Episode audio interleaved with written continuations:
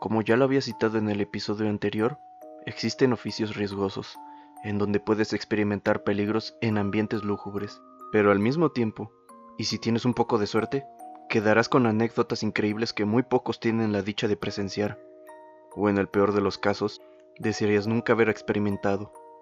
Hoy hablaremos de historias, datos y anécdotas contadas por miembros que han operado en el ejército mexicano. Sean reales o no, yo solo haré mi trabajo en presentártelas y tú serás la jueza o juez para llegar a un veredicto. Te invito a quedarte y escuchar de este episodio. Sin más por el momento, comencemos.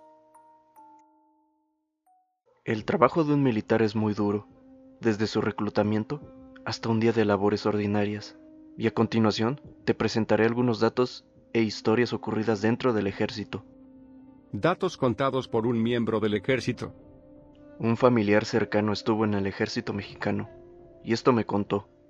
Si haces algo mal, por más mínimo que sea, o porque le caes mal a alguien, te arrestan e inclusive te pueden tablear. Todos están bien hambreados. Si compras algo de comida, todos se te acercan a pedirte con desesperación. En algunos estados del norte de México, nadie quiere ir por lo peligroso que es. Muy posiblemente serás una estadística de baja más trabajando con Sedena. En una ocasión tuve la oportunidad de trabajar como empleado en un proyecto de almacenes de Sedena. Lo que vi es que la misma secretaría también manda militares para apoyar en casi todos los proyectos que se hacen adentro. El chiste es que nos mandaron de apoyo a un almacén. Un teniente, que llevaba varios años ahí, nos contó que cuando fue la matanza de Tlatelolco, él vio como muchos camiones militares ingresaban con los cuerpos de estudiantes al campo militar de Sedena. Para los que no saben, el campo militar es muy grande y solo pueden entrar personal de la misma secretaría o trabajadores previamente registrados. El teniente nos señaló una especie de monte adentro de las instalaciones y nos dijo que ahí mismo amontonaron los cuerpos de los estudiantes ya muertos y que solamente los enterraron. No los dejan comer durante el adiestramiento. Olvídate de esa idea si es que la tenías en mente, de que una vez que te aceptan para iniciar tu adiestramiento, te recibirán con los brazos abiertos y con una cálida bienvenida. Nada más lejos de la realidad. Empezando el adiestramiento, tú no tienes derecho a nada. Esto incluye dormir, descansar y hasta comer. Ya te imaginarás las duras consecuencias cuando te prohíben estas necesidades básicas. Un recluta cuenta lo siguiente.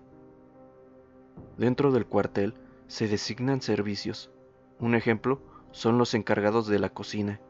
Yo me encargaba de hornear el pan, pero desgraciadamente el hambre pudo conmigo, puesto que no había comido ni una sola migaja de pan por dos días.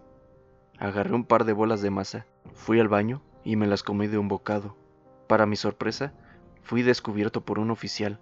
Acto seguido, me hicieron rodar y dar vueltas una y otra vez hasta que me hicieran vomitar todo lo que me había comido. Y esto es un pequeño ejemplo de las duras condiciones que tenemos que pasar los novatos durante el adiestramiento. Anécdota contada por un ex recluta. Mi novio estuvo en el cuerpo de fuerzas especiales y me contó cómo la pasaba.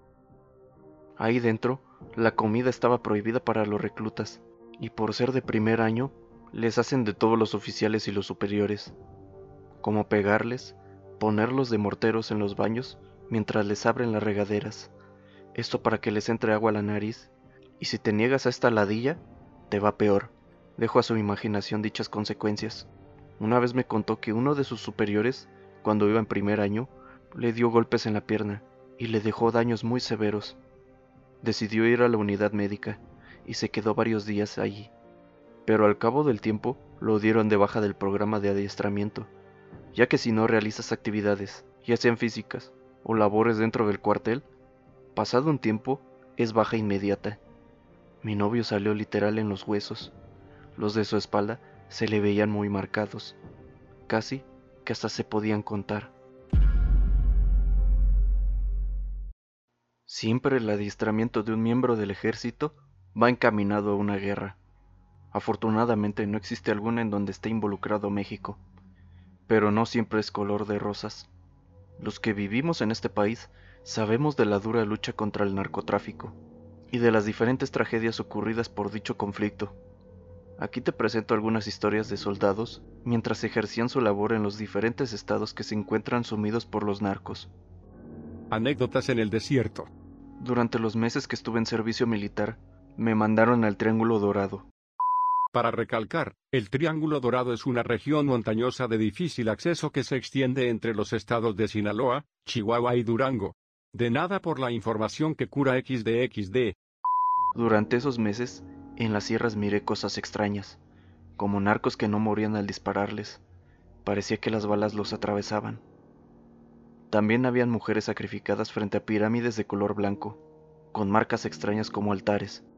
Era horrible observar eso, en especial los altares, ya que muchos, y en ellos, habían personas que no pudimos salvar. Presenció la muerte de una compañera. Un amigo me contó que su peor anécdota fue que iban en un convoy y su amiga iba en la torreta. Iban platicando de la vida y así cuando de repente su amiga cae al suelo. Le habían disparado directo en la cabeza y no pudo hacer nada. Se pararon y empezaron a buscar a los delincuentes, pero no encontraron a nadie. Después se supo que iban detrás de un líder de un cártel peligroso, y este ordenó ejecutar dicha acción para trazar el convoy y darle tiempo de su huida. El Comando X. Había un grupo de militares en los tiempos de Peña Nieto. Se solían llamar el Comando X. Diario, esos soldados por las noches, sin obedecer órdenes, se dedicaban a matar narcos y sicarios de todo tipo de cárteles. Arrasaban con todo. Llegaron a usar hasta el mismo armamento de sus contrarios, cosa que está prohibida dentro del ejército. La Sedena se enteró de sus acciones y tuvo que detener al grupo. Se dice que entre los 10 soldados que conformaban el Comando X mataron alrededor de 17.000 narcos entre los años 2012 a 2018. Para finalizar, me gustaría decir que este episodio no fue hecho con el afán de desprestigiar al ejército, ni tampoco para criticar sus métodos dentro de sus reclutamientos. Recordemos que todo tiene un fin y no sabemos de las condiciones que puedan presentarse con los recién graduados una vez que empiecen a ejercer sus labores allá afuera. Las historias, datos y sucesos de los miembros del ejército fueron traídas a este episodio con el fin de entretener.